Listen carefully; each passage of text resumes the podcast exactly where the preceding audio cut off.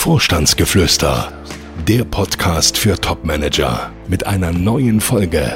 Eben noch Vorstand, Geschäftsführer oder Bereichsleiter und morgen auf einmal Projektleiter. Wenn einem solches widerfährt, ja, dann sollten alle Alarmglocken anfangen zu läuten. Er ist Coach, erfolgreicher Autor und seit mehr als 20 Jahren berät er Topmanager. Jetzt gibt Dr. Detambell im Gespräch mit Konstantin Müller Einblick in Themen und Trends auf Führungsebene. Sie hören Vorstandsgeflüster. Hallo liebe Zuhörerinnen und Zuhörer zu unserer Folge 4. Hallo Daniel. Hallo. Ich glaube, wir können heute von einem echten Erfolg sprechen. Also wir bekommen unheimlich viele Zuschriften mit Fragen. Und naja, mal abgesehen von Fragen, auf die wir später eingehen, fragt hier jemand ganz anonym nach deiner Lieblingssorte Tee. Äh, äh, also ich bin selten sprachlos, aber jetzt muss ich selber mal schauen. Also ich, ich sage immer, wenn ich nach Tee gefragt werde, schwarzer Tee. Ähm, aber ich glaube, vermutlich ist das hier irgendwie so ein äh, Darjeeling-Tee oder sowas. Also ist auf jeden Fall äh, lecker. Ja, Earl Grey steht hier drauf. Okay, wir können auch noch ein bisschen länger über Tee sprechen. Äh, äh, Honig oder Zitrone? Ich glaube, ich würde jetzt doch auch einen Kaffee nehmen. Na gut, du hast mir ja wieder einen Lebenslauf mitgebracht. Ich habe jetzt noch nicht reingeschaut, aber äh, wahrscheinlich äh, hat die Person dort ja auch irgendein Problem in Richtung Interims- und Projektarbeit. Aber fang doch einfach mal an. Das Thema. Ja, also in der Tat, ähm, der heutige Manager, den ich so im Gepäck habe, äh, typische ja, Karrierefalle, in die er da getappt ist. 52 Jahre alt, wohnhaft in Hamburg, ist in der Elektronikbranche zu Hause, Diplom-Ingenieur, gute Ausbildung und hat äh, direkt nach dem Studium auch in dem Unternehmen begonnen in dem er dann bis zuletzt auch war, hat sich da wirklich hochgearbeitet, ähm, war in unterschiedlichen Unternehmenseinheiten, in Positionen. 2017 dann Leiter einer Business Unit, immerhin knapp 1000 Mitarbeiter, die da mit ihm tätig waren. Also eigentlich alles wunderbar. Und dann? Naja, dann ist es passiert ein neuer CEO kam und der hat aufgeräumt, beziehungsweise, naja, also der sollte dann mehr aus dem Laden rausholen, sprich Kosten einsparen. Auf der einen Seite hat man erstmal ein Shared Service Center aufgebaut, also genau im tiefsten Osteuropa hat man dann die Personalverwaltung und auch die Buchhaltung, die wurde dahin ausgelagert. Man wollte da von den niedrigen Löhnen profitieren und ähm, ja, zum anderen hat man zwei Business Units zusammengelegt. Und jetzt kenne ich natürlich unseren Podcast auch schon ein bisschen. Ich gehe mal davon aus, der hat eine saftige Abfindung bekommen und war dann sein Job los. Nee, so schnell eben nicht, äh, sondern man hat etwas gemacht, was er erstmal als sehr, ach, wie soll ich sagen, angenehm empfunden hat. Man hat ihm unter Beibehaltung seines Gehaltes eine andere Aufgabe angeboten, nämlich die Leitung eines sogenannten Transformationsprojektes. Und das fand er auch erstmal ganz praktisch eigentlich.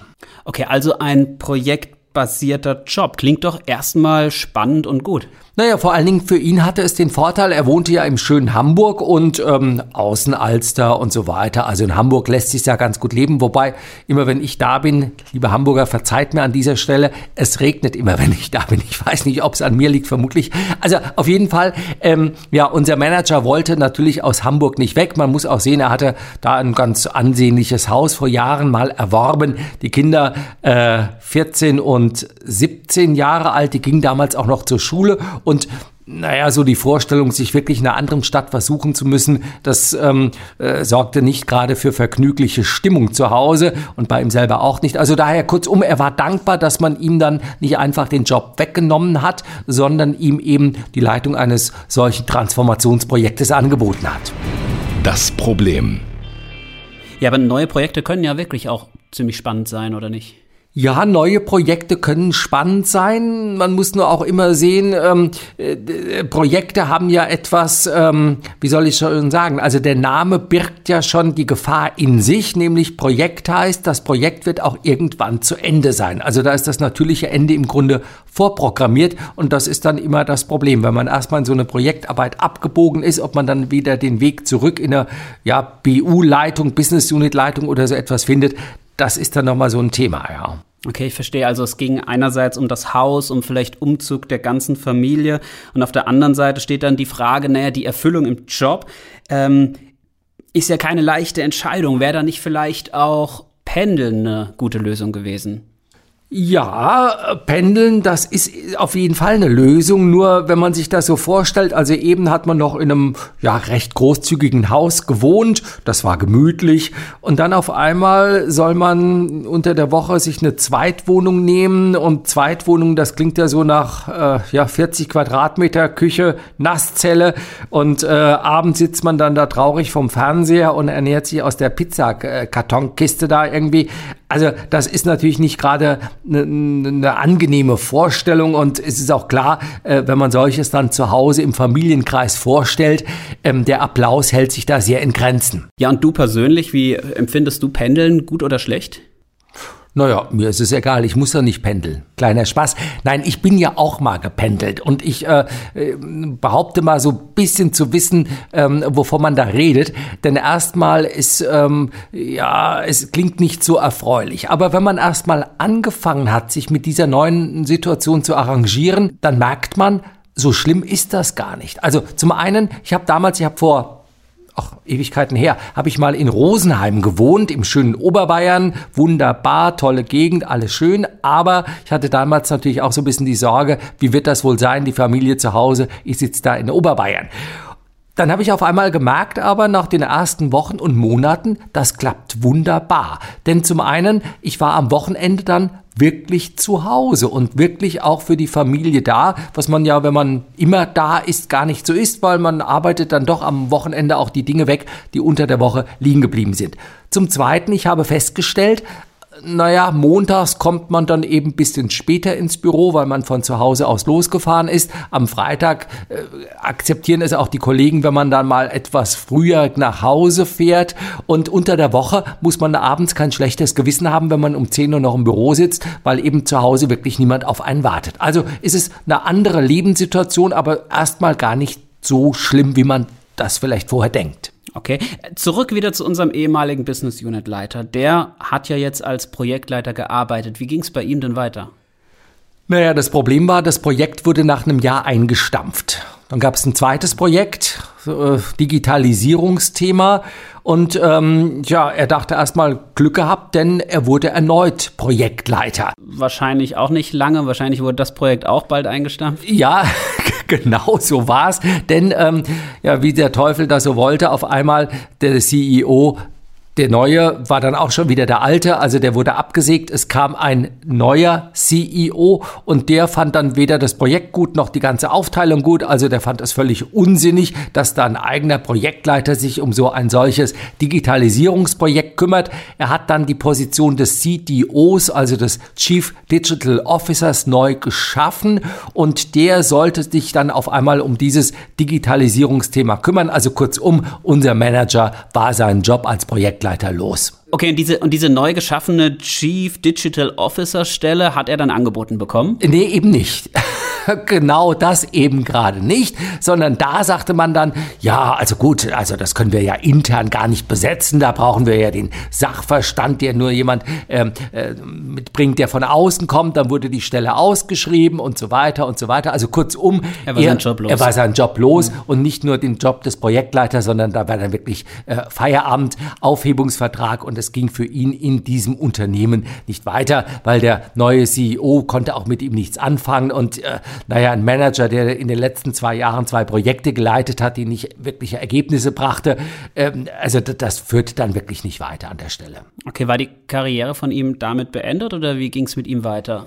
Naja, er, ähm, wie soll ich sagen, also äh, Aufhebungsvertrag und ähm, es, Kündigung und so weiter, also das führte erstmal dann zu einem, ja, dem typischen Schock, sag ich mal. Und dann, äh, nachdem er sich dann ein paar Wochen berappelt hat, kam er dann zu uns und ähm, naja, das ging dann auch erstmal nicht ganz so fröhlich los, denn als ich ihm dann sagte, oh gut, ein Business Unit Leiter, der dann zwei Projekte mehr oder weniger nicht zu Erfolgen geführt hat, äh, das wird schwierig werden, das steigerte dann auch erstmal nicht die Laune. Aber dann am Ende, Gott sei Dank, ähm, äh, ging es dann doch positiv weiter. Also er bekam dann einen, einen Job in Hamburg und dann auch noch als Geschäftsführer einer Tochtergesellschaft durch uns vermittelt. Ähm, 1200 Mitarbeiter hatte er auf einmal in der Verantwortung, ähnliche Umsätze wie früher in seiner Business Unit, passte also prima hin.